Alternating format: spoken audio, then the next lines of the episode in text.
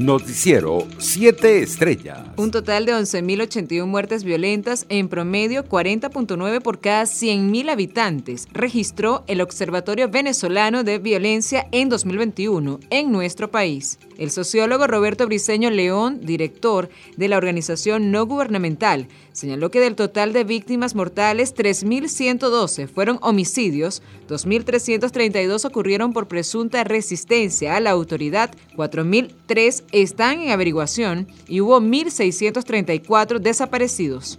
El crimen organizado pasó a retar abiertamente el monopolio de la fuerza gubernamental y comenzó a ejercer gobernanza. Es decir, se imponen con la fuerza y sustituyen al Estado o generan una situación híbrida del gobierno, agregó. El ministro de Salud, Carlos Alvarado, aseguró que Venezuela tiene aseguradas 18 millones de dosis de vacuna de refuerzo contra el COVID-19. El funcionario indicó que 6 millones corresponden al biológico ruso Sputnik Light y el resto del laboratorio chino Sinopar, que llegarán al país a mediados del mes de enero. Por su parte, el gobernador del estado Sucre, Gilberto Pinto, afirmó que ya la embarcación desaparecida el pasado 23 de diciembre que partió desde Trinidad y Tobago ingresó sin autorización a las aguas venezolanas. Venían unos connacionales, pero era una embarcación tripulada por personal de Trinidad y Tobago. Hizo una parada en Isla de Pato, que se encuentra a menos de 10 millas de Macuro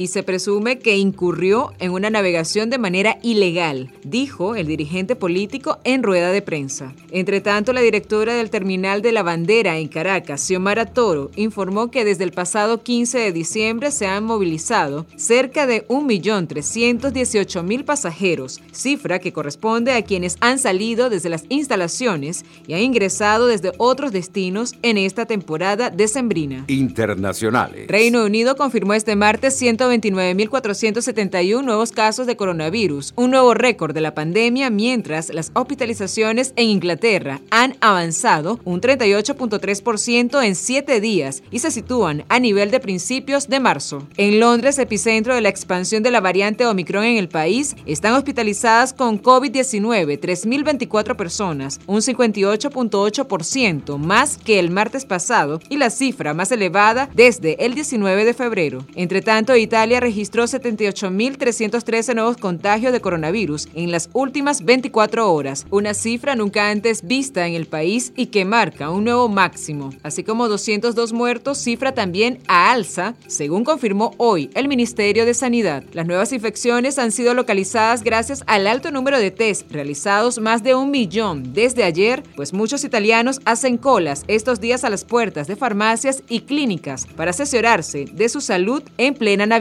Por su parte, la ONG Save the Children confirmó este martes que dos de sus trabajadores se encuentran entre las 35 personas asesinadas y quemadas en Birmania, Myanmar, tras un ataque de las fuerzas de la Junta Militar en Nochebuena. Con profunda tristeza confirmamos que dos de nuestros empleados estaban entre los cuerpos quemados encontrados en Birmania tras un ataque del ejército en Nochebuena, indicó la ONG en su cuenta en Twitter. Economía. La variante Omicron del coronavirus sembrando el caos en el transporte aéreo en todo el mundo, con miles de vuelos anulados mientras continuaba marcando récords en los números de contagio los últimos días, en países como Dinamarca, Grecia o Islandia. Las grandes aerolíneas de Estados Unidos volvieron a cancelar el lunes más de mil vuelos y afronta el cuarto día consecutivo de cancelaciones, informó la empresa estadounidense Flight Hours, que proporciona información de vuelos en tiempo real. En horas de la mañana, en la costa este de Estados Unidos se habían suspendido 810 trayectos aéreos que tenían como destino o punto de partida el país norteamericano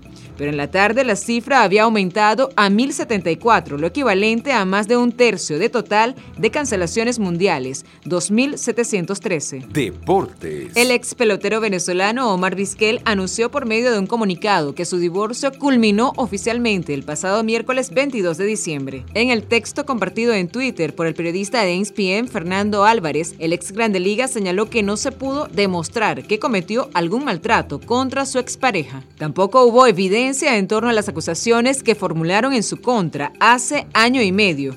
Puedo decir de manera firme, ya culminado el proceso legal, que se me difamó de manera irresponsable, expresó el ex pelotero. Noticiero 7 Estrellas.